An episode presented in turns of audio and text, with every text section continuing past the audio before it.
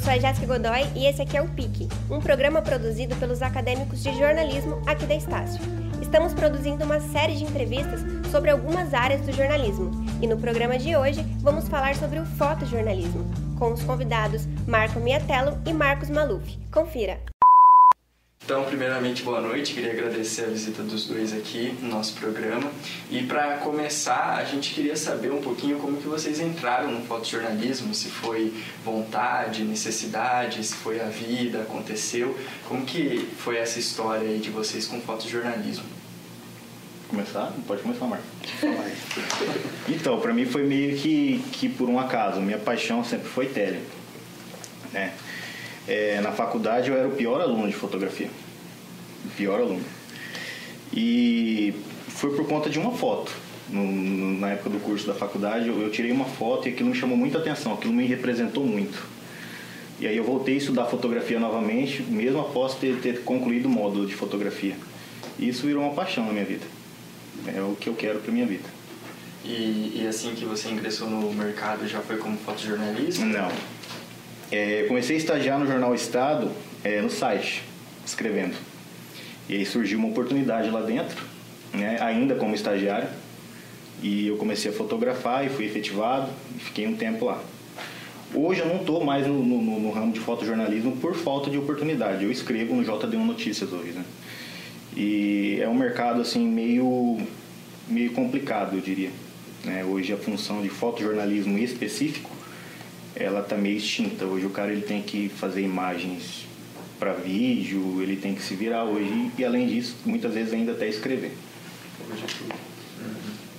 Bom, primeiro obrigado a vocês aí todo pelo convite, a gente agradece. Boa noite a todos aí que estão assistindo o programa.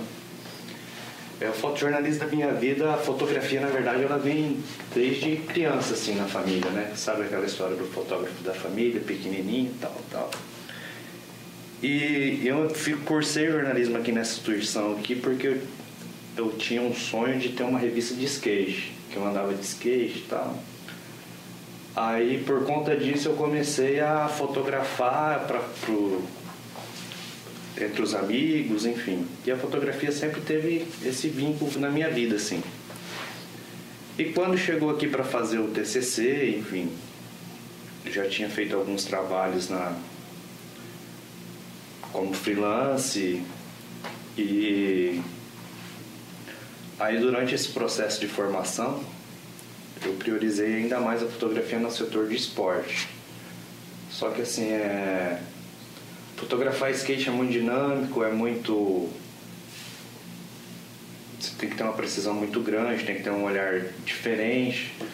Só que é uma coisa que aqui em Campo Grande ela, o retorno financeiro é zero como qualquer outro esporte hoje, se você for ver de fotografia esportiva aqui no Mato Grosso do Sul, é muito difícil você se manter financeiramente com esse tipo de fotografia.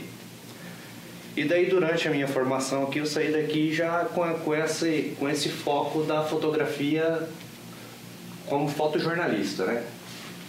Levar esse segmento para minha para minha carreira. É, na parte de texto, essas coisas assim, eu, eu, raramente escrevia.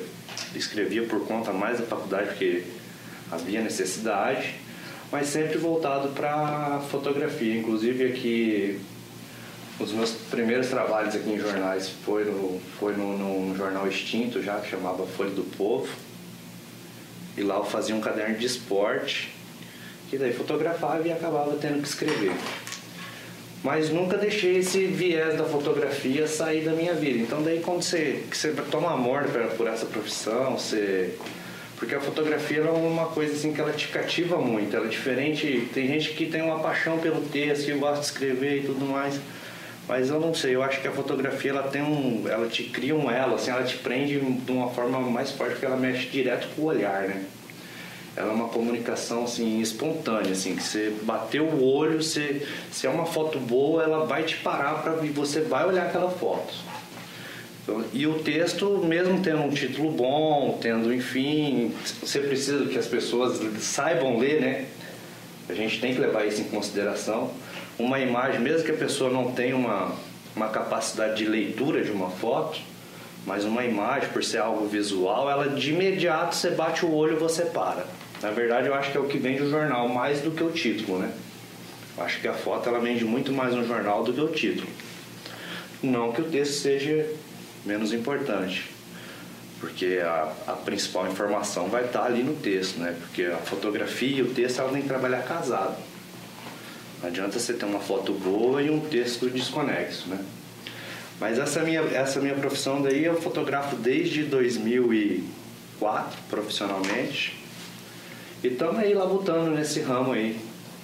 E tentando seguir um caminho aí para ver até onde nós conseguimos, até onde o mercado consegue nos manter, né? Porque o mercado atualmente está cada vez mais difícil, né? Como o Marcos aqui citou, hoje a multifuncionalidade por conta das diversos meios, das diversas mídias, é, acaba exigindo muito de quem está tentando ir para esse ramo assim da, da, da imagem, né?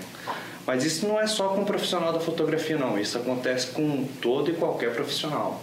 Tanto com quem escreve, numa emergência tem que fazer foto, tem que fazer vídeo. É... Quem está na TV, às vezes, geralmente as TVs têm um site e precisa de foto para esse site, ou recorta um framing lá do, do vídeo, enfim. Mas eu acho que essa multifuncionalidade aí, ela já está em toda, em toda a profissão, na verdade, não só no nosso segmento de comunicação, de jornalismo, né? Acho que em toda e qualquer profissão essa multifuncionalidade, de alguma forma ou de outra, ela tá, tá sendo tangível às pessoas aí, facilitando e criando atividades a mais aí para quem exerce a profissão, né? O primeiro bloco fica por aqui e já já a gente volta com o próximo.